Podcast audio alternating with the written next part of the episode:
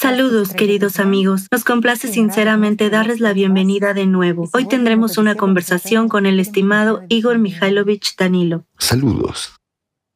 Igor Mikhailovich, en la transmisión anterior hablamos del verdadero milagro y usted dijo que el ser humano es exactamente el mayor milagro y el verdadero milagro es la libertad de elección de una persona, la elección que cada persona hace mientras está medio inevitablemente vivo y medio inevitablemente muerto. Esta es exactamente la elección que nos es dada por Dios y que cada día elegimos entre vivir y alegrarnos o por el contrario, experimentar el dolor y los sufrimientos. Y ya sabe, en ese sentido ya se entiende por qué algunos monjes decían que a la lista de pecados habría que añadir un pecado como el mal humor. A muchos les parece que es algo que no depende de ellos en absoluto, que no se puede controlar de ninguna manera. Por lo tanto, surge la siguiente pregunta. ¿Esto es realmente así? ¿Y el estado de ánimo es algo que puede y debe trabajarse? ¿O es... Empecemos con cosas sencillas. ¿Qué es lo que da el estado de ánimo a una persona? Realmente, amigos míos, ¿qué es lo que eleva tu estado de ánimo? ¿Qué te hace estar alegre, contento y feliz? Bueno, cada uno tiene algo propio. Sí. Para algunas personas son los ingresos materiales, para otras son algunos éxitos. Sí, para alguien son las impresiones. Impresiones, sí, mientras que para otros es una buena película o cualquier otra cosa. Sin embargo, todo esto es a corto plazo, ¿no? Todo pasa, uno se acostumbra a todo. Mientras tanto, ¿qué hace que una persona sea verdaderamente feliz? Solo esta alegría interior. El amor de Dios, amigos. El amor de Dios. Si una persona está llena de Él, no puede tener el desánimo siempre está en la alegría, siempre está en el amor, siempre está feliz. Por eso los santos decían, es un pecado que una persona se desanime. ¿Verdad? Así es. ¿Por qué, amigo mío? Cuando estás en la tristeza, cuando estás preocupado, significa que Satanás reina sobre ti. La gente dice, ¿cuándo podemos divertirnos? Hay tantos problemas, no estamos hablando de divertirse. La diversión también es del maligno. Estamos hablando precisamente del amor de Dios y de la felicidad interior. Pues bien, algunas personas podrían decir, especialmente en la situación actual, hay tantos problemas y de todo lo demás, ¿de qué felicidad se puede hablar? ¿Sí? Algunas personas pueden decir eso, ¿no? Hay que ser compasivo y estar triste. Cuando hay desgracia alrededor, los problemas no hacen más que aumentar y cada uno en su vida puede tener una situación que puede ser muy difícil a veces. ¿Es realmente la felicidad? Sin embargo, mm, diré así, amigos, cuando estás lleno del amor de Dios, no importa lo que pase a tu alrededor, incluso con tu familia y amigos, y con tu cuerpo, serás feliz de todos modos. Feliz porque porque estás en contacto con el mundo espiritual y porque Dios ya te conoce personalmente. ¿No es eso felicidad? ¿No es maravilloso? ¿Y no es un motivo de buen humor, por así decirlo? Lo es. Mientras que todo lo demás, bueno, sí. Hay problemas o algo más, sí. Pero cuando una persona sucumbe, digamos, a las tentaciones, o a este tipo de intimidaciones de la conciencia, es cuando empieza el pánico, los problemas y todo lo demás. Disculpen, son cosas sencillas que ni siquiera te conciernen y nunca te van a concernir. Pero la conciencia exagera y te intimida tanto que uno no está ni en la alegría ni en la tristeza, no está en ninguna parte en absoluto, queriendo arrastrarse bajo el zócalo como una cucaracha y estar allí sin asomarse al sol radiante. ¿No es así? Sí, perder la voluntad de éxito en el camino hacia la meta, hacia la vida, sí. Hacia la vida, ciertamente. Y también hay un estado en que una persona no está ni en la alegría ni en la tristeza. Nada en absoluto. Esto tampoco es bueno. Cuando una persona es totalmente indiferente, como se dice, tiene un humor parejo, no es parejo, sino que está en ninguna parte. También ocurre en un estado cuando una persona ya es dependiente hasta tal punto que está cansada de tener miedo, pero no tiene fuerza para resistir. Así que ella se rinde. Y entonces no es ni pescado ni carne. Sabe, Igor Mikhailovich, una vez cuando las personas compartían cómo se sentían cuando estaban deprimidas, describían este mismo estado del que usted habla. Decían, tengo tantas ganas de volver a la vida. Y me pregunté qué dirían, qué significa volver a la vida. Y dijeron, por lo menos experimentar algunos estados emocionales. Por supuesto. Es decir, hasta tal punto una persona está no está en ninguna parte. Hasta tal punto que no sientes nada internamente permaneciendo en este estado. Y ahora está claro que esto es realmente muy fuerte. Es un estado duro, pero no no solo es duro, sino que huele a desesperanza.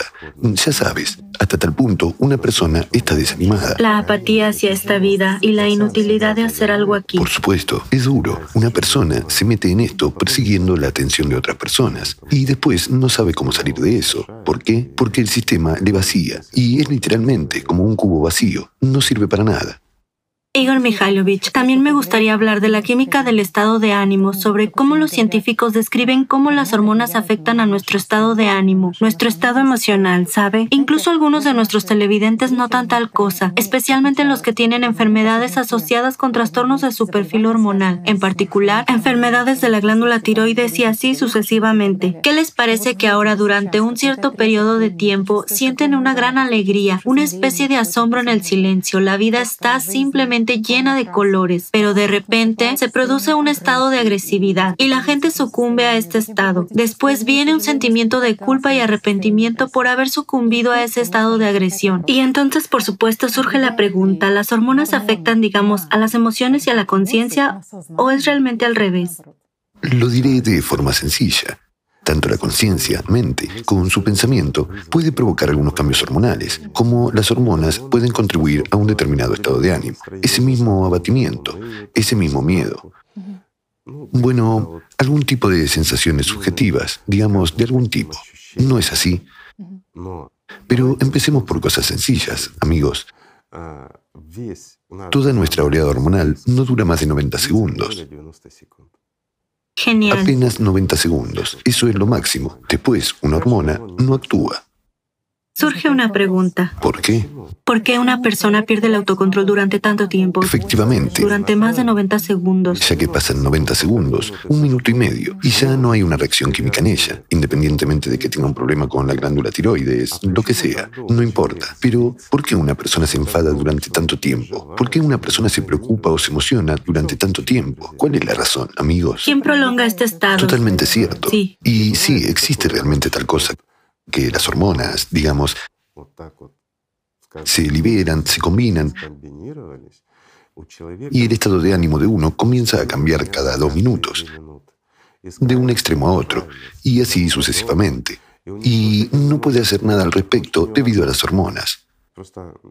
Simplemente, tal vez, escuchó de alguien que compartió su estado hormonal. Se ha impresionado, lo ha repetido y se ha fijado esa habilidad en sí mismo. En este caso, la salud no tiene nada que ver en absoluto. Incluso si una persona tiene un problema con la glándula tiroides, un nivel alto de azúcar o cualquier otra cosa, sí, puede haber un deterioro del trabajo de la conciencia, mente. ¿Por qué? Todo esto afecta al cerebro, se deteriora la conexión y la persona ya no percibe este mundo, digamos, con tanta claridad. En alguna ocasión le resulta más difícil resolver alguna tarea, algo más, y siente como personalidad que su conciencia se ha debilitado. Esto sí puede suceder, sin duda. En algún caso, por ejemplo, nuestro cuerpo percibe un alto nivel de azúcar como una amenaza o como resultado de los cambios hormonales en la glándula tiroides. Hubo un aumento. Entonces, una persona experimenta como una sensación o surge síndrome de espera de algo malo por suceder. A menudo, los pacientes del corazón también tienen una especie de premonición. Premonición. Sí, así es como lo llaman. Pero toda esta premonición a nivel de las hormonas no dura más de, lo repito, 90 segundos, no más, mientras una persona se mueve, se preocupa, espera algo, etc. De nuevo, asociativamente, a nivel de su conciencia, consideraba este estado de su vida hormonal como una especie de amenaza. Pero, ¿por qué no como una oleada hormonal? Una simple pregunta. sino como algo que sucede en el nivel de la metafísica. Por supuesto, algún tipo de metafísica. Y algún profeta se despierta en una persona que empieza a decir, como me siento mal, algo va a pasar. Todo el mundo es malo o... O algo le va a pasar a alguien o cualquier otra cosa. Y él es, supuestamente, el centro de la Tierra, del universo, ya sabes. Y algo pasó en algún lugar allá, en el brazo vecino de nuestra galaxia, y puedo sentirlo, ¿sí?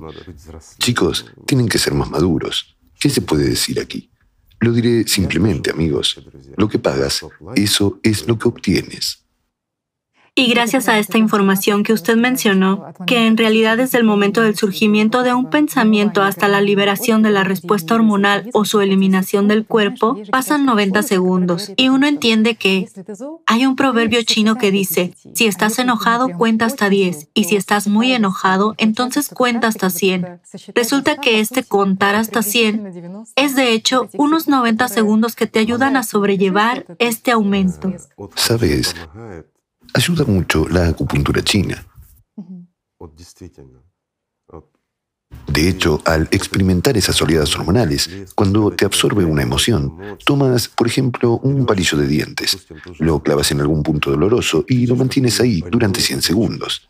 Entonces, todo desaparecerá. ¿Por qué? Porque toda tu atención, amigo mío, irá al punto que presionaste. Pero no presiones, ya sabes, en el ojo o en otro lugar. Cuida tu salud.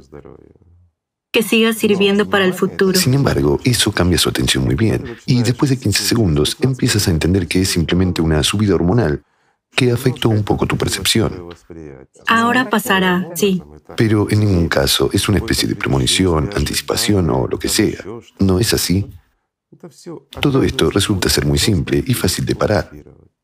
Además, Igor Mikhailovich, usted ha dicho que uno, por ejemplo, ha oído hablar de los síntomas en una persona y los ha experimentado en él mismo. Sí, nadie canceló el papel de las neuronas espejo. Eso es, pero resulta que muchas personas desde su infancia se les ha dicho que eres morboso o algunos patrones respecto a su carácter. Por ejemplo, eres testarudo, eres un capricornio, así que es inútil discutir contigo, etc. Las personas aceptan esas actitudes y básicamente viven de acuerdo con ellas Ciertamente. y justifican su comportamiento. Después se sienten orgullosos de ello, claro. Por ejemplo, una persona comete acciones erróneas y cree obstinadamente que es un Capricornio, por lo que se supone que debe actuar así. Bueno, una cabra es una cabra. ¿Puedes tratar a una persona así, ya que es simplemente una cabra? No, porque sea un Capricornio por su signo zodiacal, sino porque se ha comprado con su propia atención y su propia vida ese comportamiento y una actitud negativa hacia la vida. ¿No es eso cierto? Como ha dicho, hay que recordar que en el cielo no hay animales. Absolutamente. Sí, hay que cambiar algo en su vida. Sí, hay que convertirse en seres humanos y dejar de ser cabras, burros y todo lo demás. Sí. La humanidad es la humanidad, no es un zoológico. Pero somos nosotros los que la convertimos en un zoológico al considerarnos cabras o caballos. ¿No es cierto? ¿Son nuestros tótem animales o qué? También hay otro punto, Igor Mikhailovich, respecto a algunos patrones, surge sobre todo entre las personas que siguen el camino espiritual o que realmente se embarcan en este camino. Hay un patrón sobre que mente sana o en un cuerpo sano y viceversa. Si el espíritu de uno es sano, entonces el cuerpo debe ser sano también. Surge una pregunta. Bien, Tatiana, yo también tengo una pregunta. Incluso muchas preguntas. Muchas. Nómbrame por lo menos uno de esos verdaderos santos que fueron saludables. ¿Cuál de ellos? Por el contrario, muchos de ellos realmente experimentan enormes problemas con sus cuerpos. Pero uno lo desea. Este punto se plantea también, y mucha gente dice que cuantos más problemas tenga una persona con su cuerpo, de hecho mirando la experiencia de esos santos, más pura y santa se volvería esa persona también al pasar por esas enfermedades y sufrimientos. Dicho simplemente, así es mucho más fácil escapar de las garras de Satanás de esa manera. No es así, cuando el cuerpo ya está al borde, la persona se vuelve más libre. Sí, siempre influyen, hablando condicionalmente, nuestros pecados en nuestra salud y sí lo hacen en general? ¿Pecados o enfermedades? Más bien la salud mental interna sí influye en la salud física. Ajá, la mental. Sí, puede influir en el comportamiento y en la salud, sin duda. De nuevo, hay un efecto nocebo. Si empezamos a cargarnos de enfermedades, nunca nos recuperaremos. Ya sabes, hay gente que se somete a un tratamiento durante toda su vida. Ah, sí. El objetivo de su existencia vital son los nuevos métodos de tratamiento. No necesitan salud, necesitan tratamiento. Exacto. Y con su atención, a costa de su propia vida, compran nuevos métodos de tratamiento para ellos porque están enfermos. En el pasado existía tal método de tratamiento, realmente se aplicaba, sobre todo en las regiones montañosas. A una persona se le daba una piedra pesada y se le obligaba a llevarla muy lejos en las montañas. Una persona iba a morir, pero le obligaban a hacerlo. ¿Sabes lo que es interesante? En el 99% de los casos, de la montaña, bajaba una persona sana. Genial. Por supuesto, es genial. Sabe, acabo de recordar que en medicina los médicos que trabajan con pacientes de cáncer tienen la práctica de cómo determinar el pronóstico de un paciente de cáncer. Mucha gente piensa que tal vez se basa en la metástasis, en dónde están localizadas o en cuál es la respuesta ante la quimioterapia. ¿Qué estadio es? Sí. Sí. Y me ha sorprendido mucho que se determine por cómo se mueve una persona, si va a la tienda, si se cepilla los dientes, si participa activamente en su vida, porque resulta que si una persona se queda postrada en la cama y cree que ese es su fin, ningún medicamento puede ayudarle. Pero cuando una persona tiene una meta, como en el ejemplo que usted dio sobre el enfermo que fue enviado con una piedra para superar esta. Sabes, ahora mismo me ha recordado un caso, un caso de la vida. A un hombre que tenía más de 60 años le diagnosticaron cáncer. Trató de curarse, pero al final todos los métodos de tratamiento fueron infructuosos. Ya estaba en el hospital con múltiples metástasis y los médicos decían sinceramente que le quedaban dos, quizás tres semanas como máximo. Prácticamente ya no caminaba. Le costaba mucho ponerse de pie e incluso dar dos pasos para ir al baño, etc. Pero ocurrió un accidente. Su hijo y su nuera murieron y su nieta se quedó con su abuela enferma, es decir, su mujer, que también estaba gravemente enferma. Tenía problemas de presión arterial y diabetes, así que la situación era muy difícil. Y este hombre decide, ya que voy a morir de todos modos, Voy a ayudar a mi mujer, al menos un poco. Voy a cuidar a mi nieta y vigilarla. Y aquí está el desarrollo de esta historia a través de los ojos del médico. Mi amigo me lo contó. Pasan unos años y aparece este abuelo. Aparece. Y esta es la parte más divertida. Por fin viene a hacerse un chequeo. ¿Ves? Dice, ¿cuándo voy a morir? Y no fue una resurrección. No, no fue una resurrección. Ya veo. No, llega un hombre normal y vigoroso y dice, me gustaría que me hicieran un chequeo porque me preocupa que pueda morir. Mientras tengo planes para ayudar a mi nieta, etc. Lo examinan y dicen, parece que la persona estaba enferma, pero luego simplemente se puso sana como si algo le hubiera quitado la enfermedad. Empiezan a cuestionarle. ¿Qué has hecho? Él dice, nada, volví a casa, fue duro. Lo primero que dejé fue la medicación, porque ¿qué sentido tiene prolongar estos tormentos? Y dice que tenía escondida una bebida alcohólica casera, tal llamada orujo, infundido con varias hierbas. Dice, como iba a morir de todos modos y estaba en casa, entonces por la noche me tomaba un par de vasitos. No lo tomaba por la mañana, porque tenía que ayudar a mi mujer y a mi nieta. Así que el hombre estaba ocupado con una poción mágica casera. Nadie sabe qué le ayudó. Tal vez fue el placebo, o tal vez la poción que tenía. Pero volvió unos años después para confirmar que estaba sano. Los médicos le dijeron, por ahora, no vas a ir así pronto. Estos son los hechos de la vida. Eso es genial porque... Completamente inexplicables para la medicina. Estos son realmente, pues, hablamos de una especie de milagros. De hecho, si una persona tiene una meta, entonces incluso los escenarios más milagrosos, Absolutamente tal y como se nos presentan en esta vida tridimensional, son posibles. Bueno, comenzó una vida diferente. Dejó de comprar su propia muerte. Y así sucesivamente. Y esta es la pregunta clave de nuestros Y espectadores. encontró una meta. Exactamente. La meta hacia la que tenía que ir. Y esto es lo más importante. Voy a decir una cosa sencilla. ¿Saben por qué muchas personas no tienen éxito en las prácticas de oración? Ni siquiera menciono las espirituales. Es simplemente porque tienen Dios sabe qué en sus cabezas. Sus emociones fluctúan, tal como discutimos conmigo, desde la ira hasta la risa, mientras una persona está en oración. Y un montón de cosas surgen en su cabeza sobre lo que tiene que hacer, mientras una persona lee una oración, bueno, como así. ¿Sabes por qué? ¿Por qué? Porque una persona no tiene una meta. Exactamente. Entonces. No hay un propósito espiritual. Por supuesto. Engañando que supuestamente sigue el camino espiritual. Sí, autoengaño. Bueno, ya sabes, se produce algún impulso. Algo anima a una persona a comprometerse realmente con su desarrollo espiritual. Entonces, la persona toma una decisión. Va a una iglesia o a una sinagoga. No importa. Dependiendo de la religión con la que él o la mayoría de la gente que le rodea esté relacionada. Entonces comienza a seguir un camino espiritual. Pero después esto se convierte en una rutina. No lo abandona, pero es una rutina. Todas estas cosas se convierten en una formalidad. Efectivamente. Es lo mismo que encontrarse con los amigos y salir una vez a la semana. ¿Ves? Por la mañana va a la iglesia, mientras que por la tarde va a jugar al póker con sus amigos y a beber cerveza. ¿Lo ves? Así de rutinario se vuelve todo.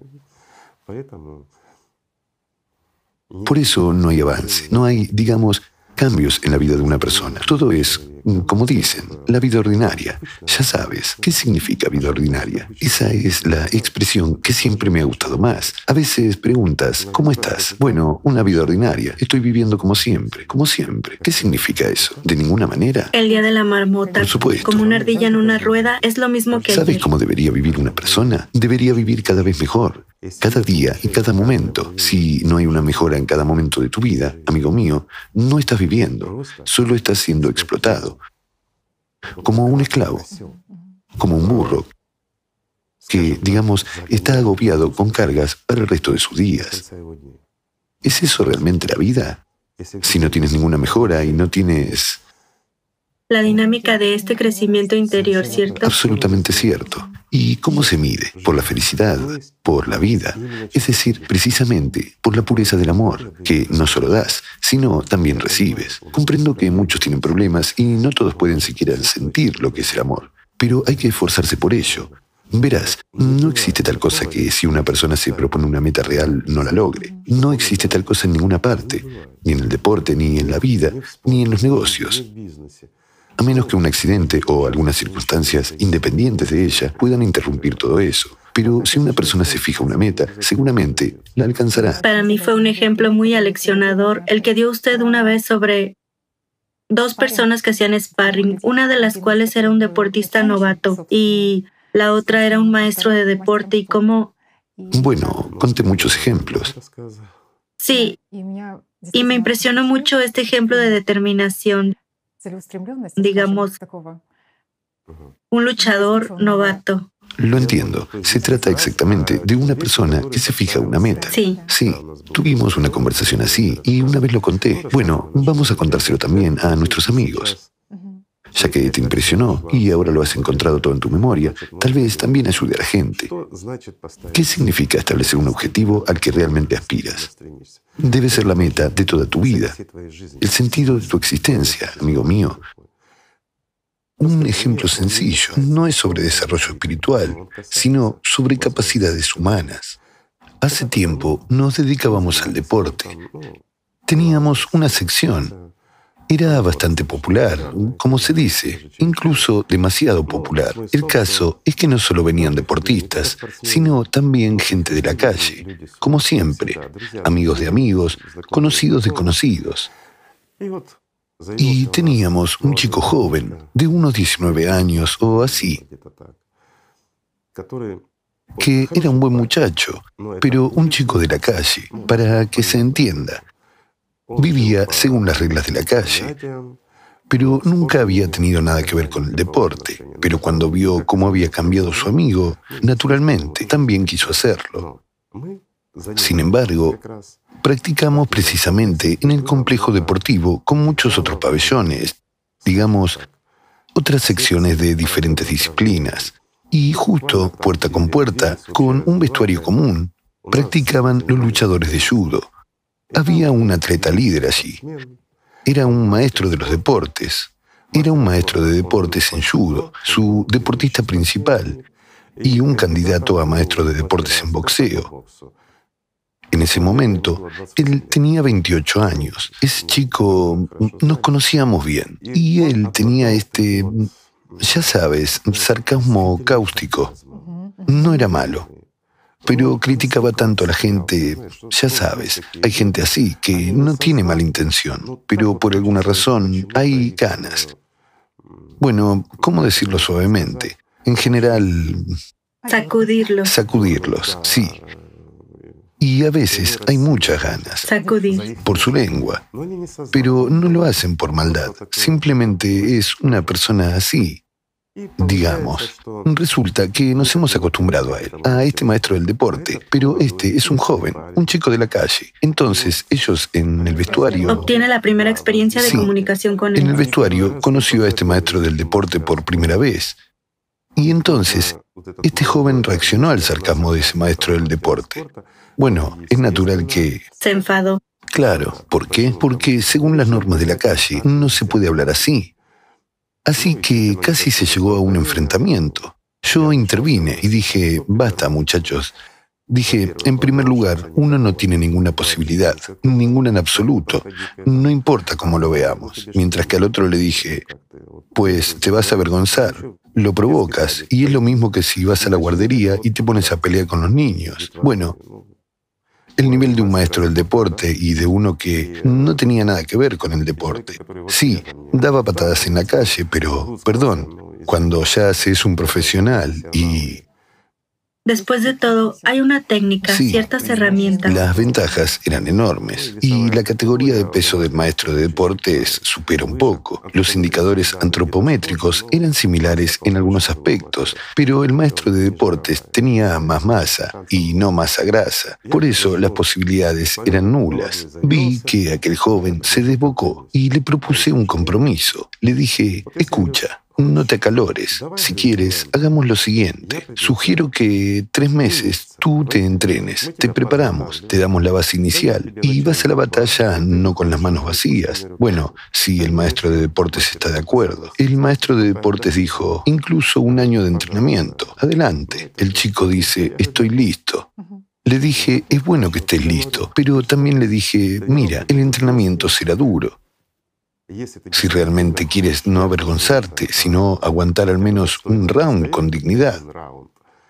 Nos pusimos de acuerdo. Bueno, en aquella época no existía la lucha sin reglas, la MMA o similares, pero lo acordamos de alguna manera en esta perspectiva. Estilo libre. Es decir, una mezcla, sí. O para decirlo simplemente, la lucha callejera, ¿de acuerdo? En este caso igualmente se forman habilidades. También son reflejos que uno ha entrenado durante años, mientras que el otro recibía un puñetazo en la nariz en el callejón una vez en cinco años. Bueno, hay una diferencia. Así que este joven dijo, estoy listo. Me pregunté qué tan listo estaba.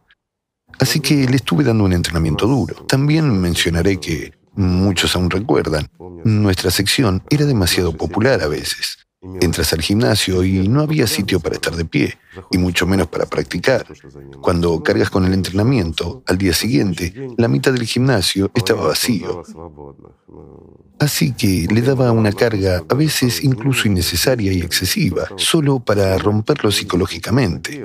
Me preguntaba dónde estaba su umbral. Me gustaba el hecho de que el chico no se rompía, lo aguantaba todo con dignidad. Realmente tenía el objetivo de no avergonzarse a sí mismo, de no huir, de no avergonzarse a sí mismo, pero al menos de ir al combate, pues practicó durante tres meses y en tres meses salió al combate. ¿Sabes cuánto duró su sparring?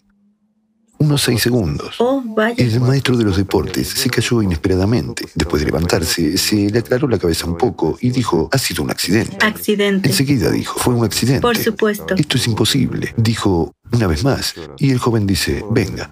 El maestro del deporte, esta vez, aguantó un minuto. Luego se levantó, le dio la mano y se hicieron buenos amigos. El punto de toda esta historia es que si una persona se fija realmente una meta, se la fija de verdad y sin jugar. Y si esta es la meta más importante de su vida, la logrará. Sabe, lo que he recordado es que usted dijo antes que este maestro del deporte venía a entrenamientos y se burlaba y se reía en algunos momentos, pero eso no detuvo al joven. Y para mí, aunque ha dicho que esta historia no tiene en realidad mucho que ver con lo espiritual, hay un paralelismo serio con el trabajo interior sobre uno mismo. No te afectan ni las críticas ni las burlas de la gente que te rodea nada. Y aquí, aquí tienes toda la razón. A pesar de que este maestro del deporte vino a trolearlo durante tres meses, mientras que el chico no tenía derecho a reaccionar porque era un acuerdo. No le asustó ni la carga de entrenamiento excesiva, ni el dolor, nada. Adquirió las habilidades, vino y ganó. Cualquier persona puede ganar. Sin embargo, ¿sabe por qué perdió el maestro del deporte? ¿Por qué? Por la arrogancia. Sí, el engreimiento. Se relajó demasiado. No cambió ni su régimen de entrenamiento ni nada. Todo lo que vio cuando venía mientras entrenaba al chico, todo lo que vio fue la técnica básica y la repetición. En realidad, lo entrenamos con dos contragolpes en judo, no con golpes, sino contragolpes en judo, y simplemente con dos golpes en boxeo. Eso es todo. Teníamos tres meses, así que no podíamos hacer más. Pero nos enfocamos en un reflejo y eso funcionó. Bueno, como es lógico, aquí también hay un poco de ajedrez. Si ese maestro del deporte no hubiera tenido una opinión tan elevada de sí mismo, el chico no tendría ninguna posibilidad. Simplemente no la tendría. También recuerdo que usted dijo que el boxeo es el arte de evadir un ataque. Efectivamente. Y esto es un gran paralelismo con el trabajo sobre uno mismo. De nuevo, solo para aclarar lo que significa el arte de evadir un ataque. Si una persona establece un bloqueo rígido y un golpeador con un golpe débil trabaja con él, ni siquiera uno que hace knockout, para dejarlo claro, mientras que la persona se defiende, no retrocede y no ataca, entonces, incluso ese golpeador, incluso con un golpe débil, lo derribaría de todos modos. ¿Por qué? Porque debido a la frecuencia de los golpes aplicados, la conmoción cerebral se transmite incluso a través del bloqueo. Una persona perderá el equilibrio de todos modos e incluso puede quedarse dormida en el medio del ring. Mientras que para evitar eso, hay que cambiar rápidamente de posición. Resulta que lo mismo ocurre en el plano espiritual. Absolutamente. Y mira, todo es fractal, ¿no? Si el sistema te ataca, mientras que tú solo bueno, los pensamientos atacan. Tú tienes mal humor o cualquier otra cosa. La mala suerte está en todas partes y tú le haces caso y sucumbes. Entonces, en realidad, estás en un bloqueo duro, amigo mío, y el propio sistema te golpea. Te dará una paliza y no podrás escapar a ningún sitio. ¿Qué debes hacer? Cambiar de posición. Eso es. Apártate a un lado. Sin embargo... Y déjala pasar al sistema. Entonces, la victoria será tuya. Si también aplicamos esto al tema, asimismo tocamos el tema de la salud y qué tipo de patrones se compra una persona. Claro. Al fin y al cabo, nuestros participantes también dicen que efectivamente muy a menudo, no sé, habiéndose preocupado de una enfermedad, enseguida contraemos una nueva. 100%. Como qué puede romper esta cadena. De la misma manera, ¿cómo resulta? Hay que dejar de comprar esas enfermedades y cambiar. Sí, una persona hay un punto aquí. Si una persona se fija como objetivo estar sano, el sistema le arrastra a un torbellino interminable de diversos métodos de tratamiento en busca de la salud. Exactamente. Amigos míos, aquí es donde se rompe este círculo vicioso muy fácilmente. Póngase como objetivo vivir. Vivir. No la salud, sino vivir. Genial. Se puede derrotar a cualquiera menos al diablo. Es imposible derrotarlo porque es parte de este mundo y parte de ti. Puedes luchar contra cualquiera. Intenta luchar contra ti mismo. ¿Torcerías tu mano izquierda con la derecha? ¿O qué? ¿O te darías un puñetazo en la cara? Sí, esencialmente es matarte a ti mismo, tal autodestrucción. No es así. Y no es lo que hacemos. A veces lo hacemos todo el día. No nos destruimos a nosotros mismos y a nuestra propia vida. No nos privamos de la vida. No anulamos nuestro futuro pagando a diario con nuestra propia vida el daño que nos hacemos a nosotros mismos. ¿No es esto cierto, amigos? Al fin y al cabo, esto es cierto, aunque sepamos y entendamos que hacemos el mal. Sí, los que no lo saben se les puede perdonar. Pero, ¿qué pasa con los que saben? Los que nos escucharon, los que activaron sus cerebros y analizaron, lo que hablaron los santos. Los que entienden el mecanismo mismo de este orden mundial. Y sin embargo, siguen haciéndose daño. ¿Cómo se puede explicar esto? ¿Con qué? Con nada, excepto con la esclavitud. Bueno, si una persona ya es un esclavo y ha aceptado eso, es su elección. Solo podemos compadecer en este caso. Solo podemos compadecer con el pequeño ángel sin plumas que es tan débil y su conciencia es tan feroz como, ya sabes, un lobo salvaje mordiendo un pollo hasta la muerte. Y no podemos hacer nada al respecto. También, Igor Mikhailovich, tocamos un poco el tema de los padres de la Iglesia. ¿Sabe usted? Algunos santos padres de la Iglesia decían que, de hecho, todas las pruebas, enfermedades y demás son incluso una especie de buena voluntad de Dios. En particular, el anciano Paisio decía que en los momentos de sufrimiento y enfermedades, tenía más beneficio en el sentido espiritual que sobre toda su experiencia ascética antes de la enfermedad. Y muchos dicen que cuando el humano externo sufre, el interno se renueva. Ciertamente. ¿Por qué ocurre esto? ¿Y por qué ocurre esto? Nosotros incluso hemos dicho al unísono, ¿por qué sucede esto? De hecho, muchos de nuestros amigos también notaron y hablaron de esto. Sí, exactamente. Cuando nuestro cuerpo se enferma, el sistema se afloja y el ser humano, como personalidad, gana más libertad. Mientras tanto, Perdón, no importa cuán enfermo esté el cuerpo, incluso si está muriendo y se está destruyendo, no importa. Mientras haya personalidad y la personalidad tenga contacto directo con el alma, Perdón, la enfermedad no afecta a este contacto, ni a la personalidad, ni el alma. Afecta al cuerpo y a la interconexión con la conciencia. Y aquí es el punto clave, la interconexión con la conciencia. Cuando una persona está enferma, especialmente enferma grave, la presión o la dominación sobre la personalidad por parte de nuestra conciencia se debilita. Y es entonces cuando las prácticas realmente comienzan a funcionar mucho mejor. Así que en esencia, una persona no está privada en el sentido espiritual y para ella es de hecho una oportunidad aún mayor. Este mecanismo, este mecanismo en realidad está establecido para aquellos que han ido todo el camino y están a un paso de la meta, pero ya no tienen fuerzas. Este mecanismo está diseñado para que la persona sea capaz de saltar, ¿entiendes? Para el salto. ¿Por qué con el paso de los años la gente también suele tener problemas de salud, por así decirlo, y muchos pierden la salud. Por supuesto. Y resulta que esto es en cierto modo una acumulación para este salto espiritual. Todo está equilibrado. Eso es interesante. Entonces, ¿por qué la gente tiene actitudes tan diferentes hacia una enfermedad? Porque hay quienes, por el contrario, una enfermedad es un obstáculo. Para ellos es difícil realizar prácticas espirituales y se caen y no pueden volver después. Porque hay personas, personas que son libres, se sienten como, ya sabes, realmente como un ángel. Tal persona siente sus alas, siente cada pluma de su cuerpo. Si hablamos asociativamente de la imagen de un ángel, que nos imponen las organizaciones religiosas. De hecho, un ángel no es un pájaro, pero utilizamos una asociación con un pájaro. Está al lado con este sentimiento. Al lado, sí. Con este estado. Así que no importa, aunque una persona se sienta como ese ángel asociativamente, aspira a volar, aspira a deshacerse de esos grilletes del cuerpo y escapar. Para ella es una oportunidad. Pero si una persona es un esclavo de la conciencia y una enfermedad es una carga adicional para ella, la oprime como personalidad aún más. Uno no distingue y no comprende en absoluto qué es la personalidad. Si no se ha educado a sí mismo, si no ha luchado por sí mismo, si no tiene experiencia práctica, se considera a sí mismo un cuerpo que se está descomponiendo.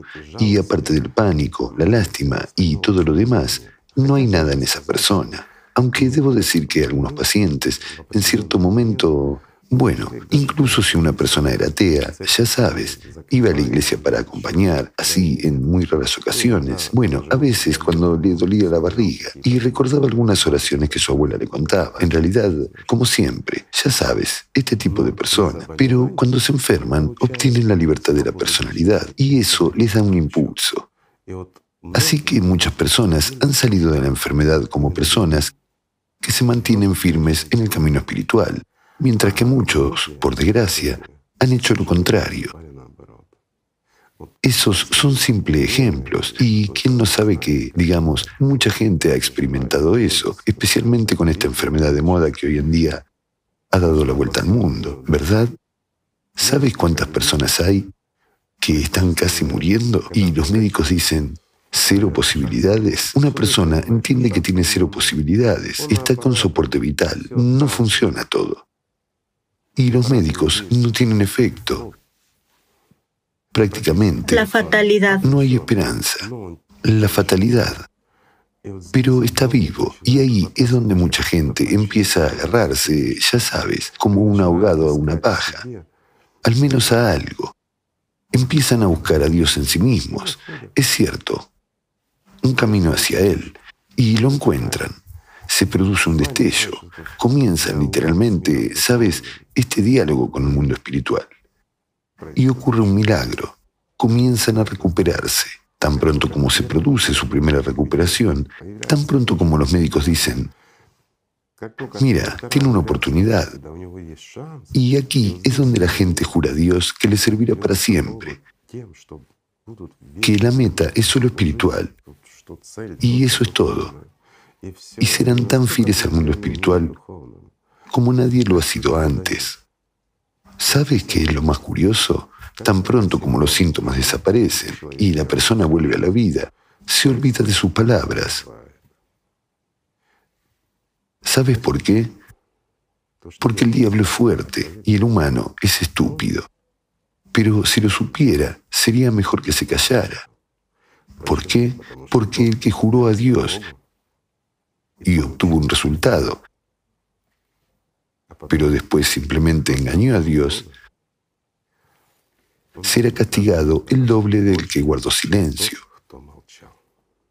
De hecho, salvaste tu cuerpo porque elegiste la vida, porque estaba cerca en ese momento. En ese caso, se produce un efecto secundario, un efecto secundario de este impulso de energía. Al fin y al cabo, cuando algo ocurre de verdad, por eso dicen que, de nuevo, lo diré sencillamente, por eso apareció esta idea errónea, digámoslo educadamente, de que en un cuerpo sano, un espíritu sano. ¿No es así? O que un espíritu sano da salud al cuerpo, que la espiritualidad cura. Solo digo lo que está en la mente de la gente. El significado espiritual de las enfermedades. ¿Por qué? Cuando se produce un impulso espiritual en una persona que ya, perdón, que ya no solo está con un pie, sino con la mayor parte en la tumba, entonces tiene lugar un estallido de energía repentina. Alat no son bromas. Y aquí se activan las reservas de nuestro cuerpo y ya está. Y la persona empieza a recuperarse. Eso está claro. El mecanismo es sencillo. ¿A dónde vas a dirigir este concentrado? Totalmente cierto. Pero después, debido a la debilidad humana, la persona simplemente olvida la promesa que hizo a Dios. ¿Por qué? Todo se arregló. ¿No es así? Tales cosas suceden muy a menudo. ¿Por qué se molestaría entonces? Ni siquiera lo recuerda y no quiere hacerlo. Y tiene miedo de recordarlo. Tiene miedo de recordarlo. para que no vuelva a suceder. para que Dios no lo quiera, no vuelva a suceder o cualquier otra cosa. No importa lo que haya dicho en su delirio. Ahora al menos queda claro porque muchos santos padres rogaron a Dios que no les diera la curación, pero de ahí también aparecen las distorsiones que... También las distorsiones, la autotortura y todo lo demás. Si sientes pena o sufrimiento, te vuelve vuelves más puro y más santo. Eres espiritual cuando atormentas tu propio cuerpo. ¿Cómo te vuelves espiritual? ¿Por qué? ¿Por qué te azotas con un abedul? ¿Qué hay de espiritual en esto? Esto es masoquismo. Amigos, perdón, esto no es espiritualidad. ¿No es cierto? Bueno, hay muchos excesos. Igor Mikhailovich, nuestros espectadores también pidieron el siguiente consejo. Ciertamente, cuando el cuerpo está enfermo, cuando experimenta algunos estados difíciles y a veces la conciencia mente los ataca muy fuerte, naturalmente querrán realizar prácticas espirituales. Y la conciencia les recomienda realizar, por ejemplo, prácticas como Chetberik o pirámide. ¿Qué más puede recomendarles la conciencia? Ahora abordemos esto de manera madura, desde el punto de vista de la física. ¿De acuerdo? Una persona está intoxicada, su cuerpo está enfermo, ya tiene muchos problemas y comienza a realizar la práctica Chetberik. Para los que no lo saben, está descrito en los libros, incluso en el libro Alatra, mientras que para los que lo saben, digámoslo simplemente, empieza a jugar con las emociones que... Activar la estructura energética. Por supuesto, que lo abrumarán. Eso mejorará o empeorará el estado de un enfermo. Cuando se acumula tanta fuerza, claro, se produce la concentración. Por supuesto. La única práctica aceptable es el loto. Al igual que en el caso de las enfermedades, si tomamos a los santos, ¿con qué empezaron? Incluso aquellos que habían estado en la oración de Jesús toda su vida, la mejoraron. Sí, y sintieron la respuesta. Pero la reforzaban no con la lengua, sino con los sentimientos. Pasaba de la lengua al corazón. Y con la oración del corazón ya lo alcanzaban. Por eso, cuando una persona caía enferma, le era más fácil, sobre todo cuando estaba gravemente enferma, realizar esta oración exactamente con el corazón. En principio, es el mismo loto, digámoslo así. Fue considerado como una gran ayuda espiritual. Como un regalo. Por eso no querían salir de la enfermedad. Amigos míos, sí hay una enfermedad o no, pero por otro lado, ya saben, ¿por qué enfermarse para volverse evidente? Pues, bueno, lo entiendo. Hay una experiencia inicial. Muchas personas, de nuevo, la conciencia les dice a algunas personas que no pueden obtener una experiencia inicial porque porque ellos mismos no saben por qué. No hay ninguna razón por la que no puedan hacerlo, porque no prestan atención, porque, perdón, quieren un regalo. Ya sabes, hay una expresión, todo de una vez y cuanto más mejor. Y inmediatamente es un bodhisattva o algo más. Y además se le da un reino. Así es como funciona nuestra conciencia. Encontrar un camino de atajo. Al 100%. Mientras que si una persona realmente quiere, si siente, si tiene una aspiración, y como personalidad entiende que no es una oveja ni una cabra, y no solo un ser mortal de dos patas, sino que es un ser humano. Si siente una necesidad, entonces no hay nada difícil en aprender a amar. No hay nada difícil en ver dentro de uno mismo la fuente de esta luz, fragancia y amor, dentro de la propia estructura energética, y simplemente dirigir su propio amor hacia sí. Y esa es la verdadera fuente sagrada en la que se produce la verdadera curación de un ser humano, su curación como personalidad. La curación que da la vida, cierto, y eso es lo más importante, mientras que las enfermedades del cuerpo deben ser tratadas por los médicos, ¿verdad? El desánimo es un signo de hipocresía o esclavitud. Ya sabes, hemos tocado de nuevo el tema de la hipocresía. ¿Por qué el abatimiento es exactamente un signo de hipócritas? Porque van a la iglesia. Son tan piadosos, tan piadosos, que están dispuestos a golpear a una persona con una sartén porque miró un ícono de manera incorrecta o algo más, o Dios no lo quiera, dijo algo, ¿verdad? Son tan piadosos, hipócritas. Por eso surge el desánimo y el enfado, mientras que cuando una persona vive en el amor de Dios, hay alegría y felicidad en ella. No controla a otra persona, sino que se controla a sí mismo. Absolutamente cierto. Controla su conciencia y elige la vida. Sí, ¿y qué sucede? Cuando una persona está bajo el poder de Satanás, este convierte a la persona en un egoísta en el plano material. Todo es mío, mi juguete, todo. Vemos cómo se desarrollan los niños y de abiertos y libres que acaban de nacer, digamos, solo empiezan a comunicarse un poco, son abiertos y amables. Pero cuanto más crece el niño, ¿quién se manifiesta más en él? Un egoísta, con muy raras excepciones. ¿No es esto cierto? ¿Y en qué se convierte ese egoísta, especialmente apoyado por sus padres y amigos? Un esclavo de Shaitán. Todo es muy sencillo. Mientras tanto, ¿Qué da de sí el egoísmo espiritual? Solo hay que ver cómo el sistema lo ha reflejado. A esta misma meta, cuando no prestas atención a nada de lo que sucede, sino que avanzas con confianza hacia tu meta. Por supuesto, generas amor y lo envías al mundo espiritual. ¿Y qué recibes a cambio? Felicidad y alegría. Y cuando vives, perdón, por el amor de Dios, suena en ti dentro de ti un número incontable de ángeles que cantan una bellísima melodía. ¿No es cierto? ¿Cómo puede una persona estar triste cuando experimenta el amor enviado desde el mundo espiritual? ¿Cómo puede ser infeliz si está en el amor de Dios? De ninguna manera. Cuando a su lado está el mejor interlocutor, que es el amor. Al 100%. Por lo tanto, amigos míos, aprendamos a amar si no sabemos hacerlo. Y empecemos por lo que es sencillo. Amémonos los unos a los otros. Gracias por estar con nosotros hoy. Gracias. Muchas gracias. Gracias, amigos.